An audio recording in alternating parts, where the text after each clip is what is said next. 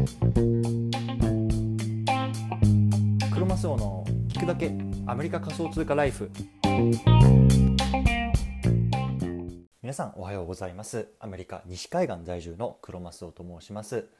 本日は10月の9日土曜日の朝ですね。いかがお過ごしでしょうか。今日も早速聞くだけアメリカ仮想通貨ライフ始めていきたいと思います。よろしくお願いいたします。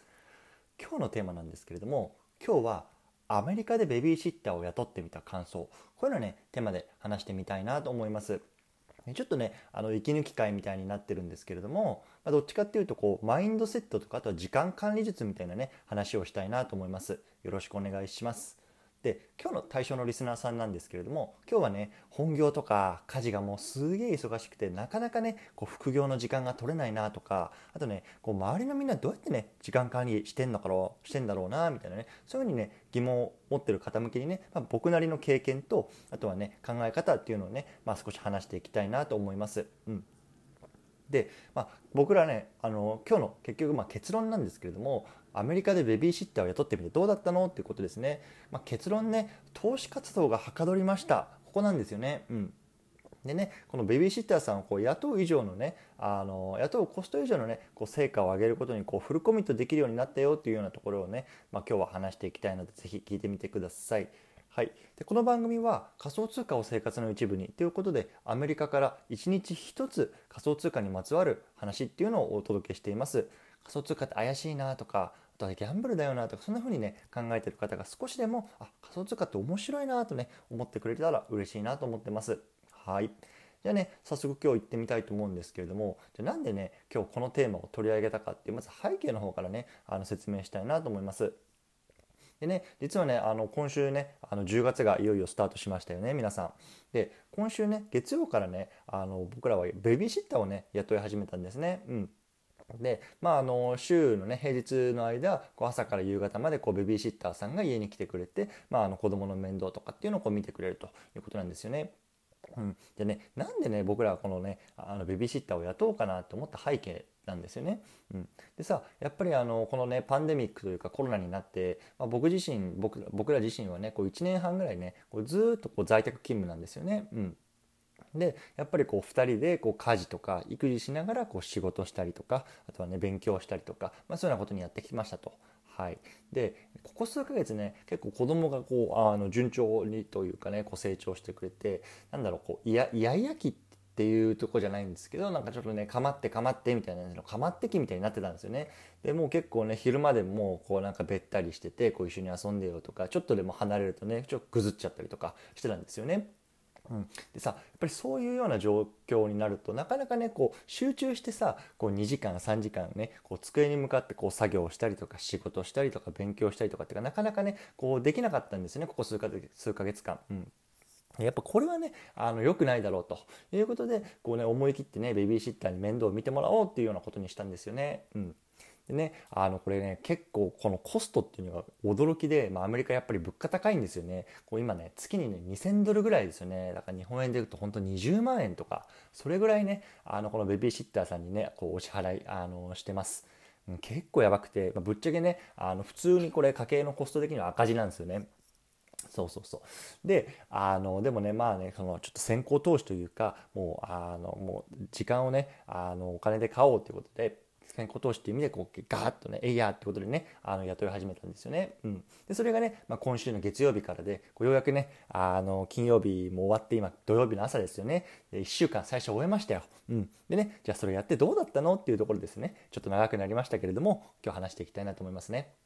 うん、で、まあ、結論から言うと投資活動がすごいはかどりましたよってことなんですよね。うん、えどういうこと？っていうところなんですけれどもちょっとね話していきたいなと思います。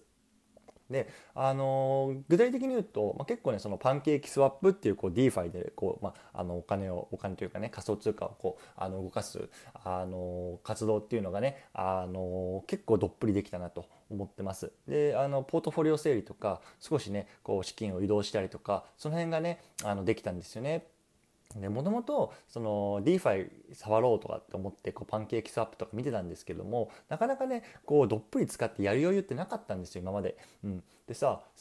8月ぐらいかなこうねあの仮想通貨専用のねこう PC も買ってねこうよしやるぞっていう時にね子供がこうぐずぐずきというかあのかまってきになっちゃった入っちゃったのでこうなかなかねこう時間を取ることができなかったんですよね。うん、でさあのこねこう巷で結構言われてますけどやっぱりこのさ DeFi って難しいですよね。あのやっぱりさこう IT のリテラシーとかが必要ですしこの金融のリテラシーもねこう少し必要だし本当にねあのワンクリックでこうお金をなくしちゃうってことがねよくありますよね。そうだからやっぱりそこのねあのリスクヘッジをするっていう意味でもねこうしっかりこう時間をとって集中してやりたかったんですよそうでもねそれがなかなかできなかったっていうのとあとやっぱさ夜とかさ子供寝てからでもいいんですけど結構頭こうぼーっとしちゃってて、うん、なかなかねあのこう投資活動にこうあのどっぷり疲れなかったりとかっていうのがあったんですよね。そうでもそれがねやっぱり昼間こうベビーシッターさんがねこう見て見てくれてる間にこうすごい頭が冴えてる時にこうがっつりねあの投資活動ができたっていうのはねすごくねあの良かったことかなと、うん、僕は思ってます。はいそうじゃあねこの経験からそのねいい借金と悪い借金っていうところにね少し話を持っていこうかなと思ってるんですねでちょっとねここからそういう話していきたいと思うんですけどもう一回チャプター区切りますねはい。じゃここからね、じゃいい借金と悪い借金、ちょっとね、こういうのね、あの話をしていきたいなと思うんですよね。うん。じゃあ、それ何なのって。いうこと借金は借金でしょっていうことだと思うんですけれども、ちょっとやっぱりここは少し違うかなって僕は思っています。でいい借金って何なのっていうとつまりその借りたお金ですよねでその借金でそれ以上の収益を生むっていうことがねあのすごくいい借金だと思うんですよねまさにさ例えば会社なんてそうですよねね自己資本がさ100%の会社なんてさ、まあ、上場企業とか見てもほとんどないわけじゃないですか。ね、だからそのある程度お金をさ銀行とかから借り入れてでそれでそれ以上の収益っていうのをこう自分の授業で生んでいくこれがねいい借金ですよねで例えば僕らの身近で言うとさあの今アメリカなんかはさ家なんかがねあのすごくそういうような投資対象になってるんですよね。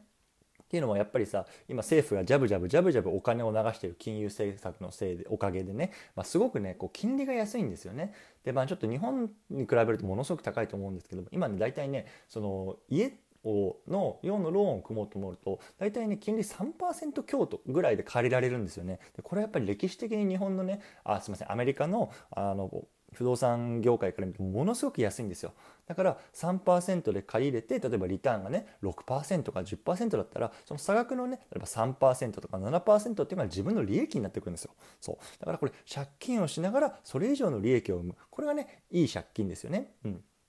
で悪い借金って一方何なのっていうと、ね、借りた借金で何も残せないこと。これ悪い借金ですよね。例えばさ僕らのなんだろう生活で言うとさ、まあ、リボカードのねリボ払いとか。あれってさもう金利がもう15%とか20%とかですよね。そう。だからさそんなのなかなかねあの高くてそんなあの投資成績なんて残せないんですよ。20%とか。ね。あのウォーレン・バフェットさんですら10何とか20%とかですよね。投資の神様って言われてる。それがね僕ら凡人ができるわけがないんですよ。そうだからこれがねやっぱ悪い借金かなと思うんですよね。そう。で今回のねこのベビーシッターの例に当てはめるとまあね冒頭でも話したようにこれね月に2000ドルですよ。20万円。これがねもうかかってるわけですよ。まあまあ借金とはちょっと違うんだけどね。まあまあそう。でも2000ドルかかってるんですけどもだからそれをねこう回収できるほどの活動をね、まあ、あのすると、まあ、正直ね今ねその DeFi とかで、まあ、そこまで月に2000ドルとかも稼あの、ね、プラスで稼げるようなねあの投資資金ってまだ入れてないんですけどまあねそれがねこうできるするようなねこう下地っていうのをねこの時間でがっつりね作れたっていうのはねすごくあのいいことだなと思ってます。そう。だからねちょ今日はねなんかマインドセットみたいな感じでさ昔はさ話なんですけどもう昔はね僕自身もねやっぱ借金は借金だしでも絶対ダメだろうみたいな思ってたんですけど今はねこうやっていい借金と悪い借金みたいなねその自分が出したコスト以上にねあのリターンを得ることができるのであればそれはねどんどん積極的にやっていきたいなと思うようにねなれましたということでねこう皆さんにもねこのマインドセットをねあのまあ、少しお話ししておきたいなと思ってました。はい、でねあのー他にねあのなんかデメリットみたいなのなかったの？みたいなあの声もあるかなと思ったのでちょっと簡単に触れていきたいなと思いますね。でねあのデメリットとしてはねやっぱりね子供がねもうすっごいお泣きしててあのやっぱりさもともとこのね1年半ぐらいずっとこの両親がさ家にいてさ一緒に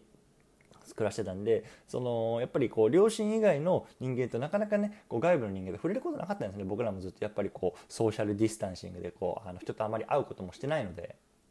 そう。だからさいきなりベビーシッターさんも全く知らない人がさ来てこう部屋にポツンと2人で残されてもう大泣きなんですよね。そう。だからさあの僕らもね割とこうあの近くで仕事をしたりしてこうからあの子供のね目に触れるようなところにいながらねあの仕事とかはしてたんですけど結構それがね分かんない。あのトラウマみたいな感じになっちゃったのかな。最ここ1週間やっぱ夜泣きがすごかったんですよね。だからちょっと暗くなるとなんかすごくなんか寂しいとか怖いみたいな感じるようになっちゃったのか分かんないですけど。そうそう。だからね結構あの夜あんまりねあの寝れてないというか小刻みに起きちゃって僕らも。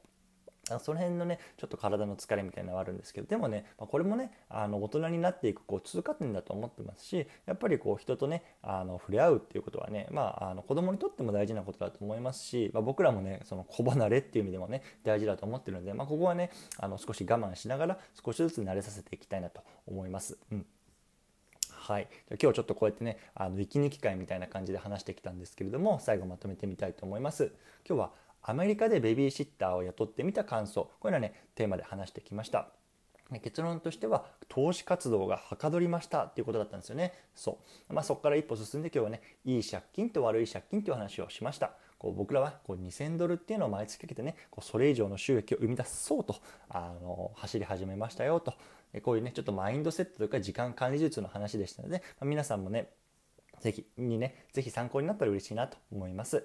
はい。